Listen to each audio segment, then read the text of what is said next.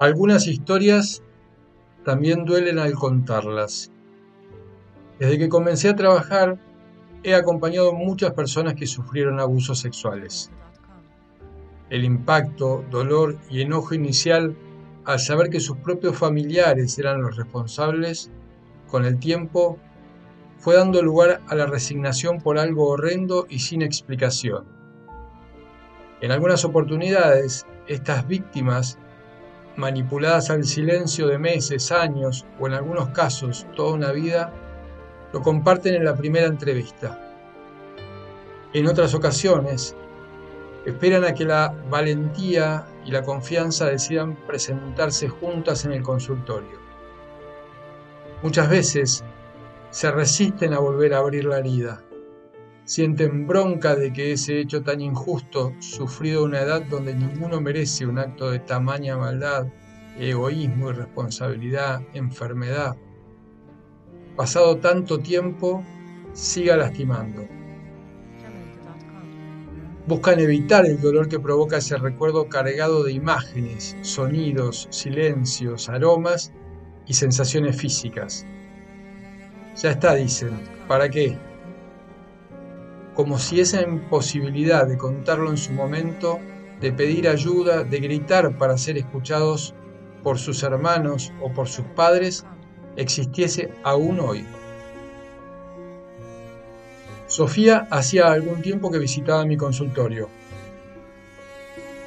Habíamos abordado otros temas como su problema con el peso y la comida y elaborado algunas estrategias para superarlo. En relación a su cuerpo, Sofía atravesaba etapas en las que lograba cuidarse, en las que combinaba la actividad física con una alimentación equilibrada, con otros en los que se descontrolaba. No sé por qué me boicoteo, me decía.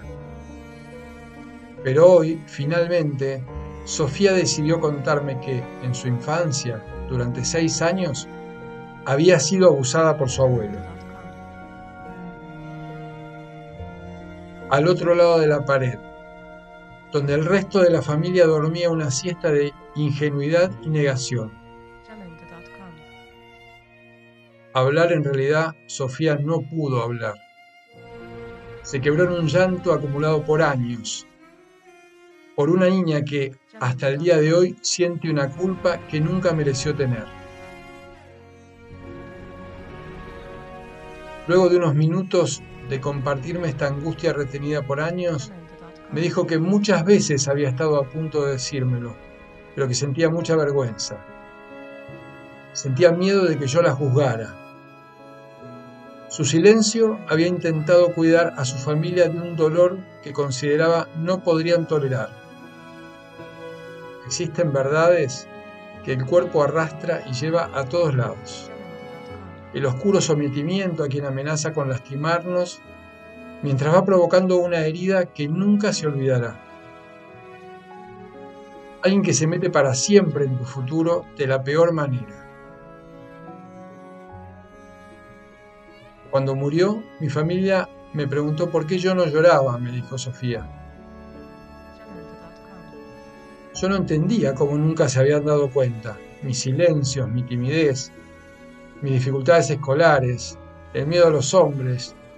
Cuando cumplí 18 años dejé de ver a mis abuelos. No quise ir nunca más, pero mi madre no lo pudo ver. Fueron seis años de abusos. Él se ponía encima mío, me rozaba, me tocaba. Seis años de miedo, de angustia, de silencio. Hoy todavía siento asco. Luego de eso, durante bastante tiempo pareció olvidarlo. Pero a partir de los veintitantos años volvió a mí como un pensamiento cargado de imágenes y sensaciones. Hoy no pretendo olvidarlo, Ogi. Sé que es imposible.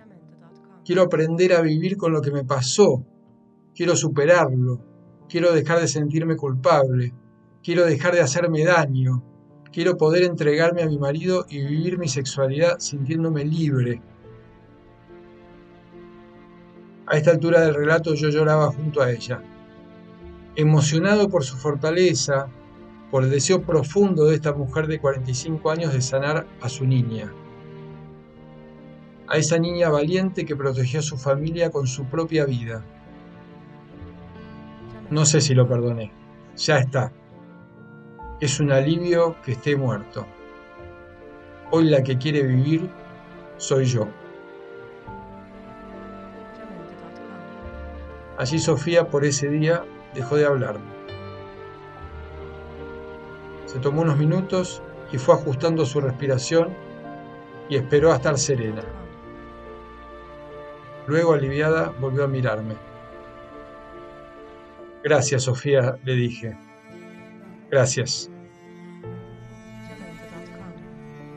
Les dejo un abrazo grande para todas las Sofías de este mundo, hombres y mujeres, para los que se han animado a hablar y también para los que, aún hoy, deciden mantenerlo en secreto.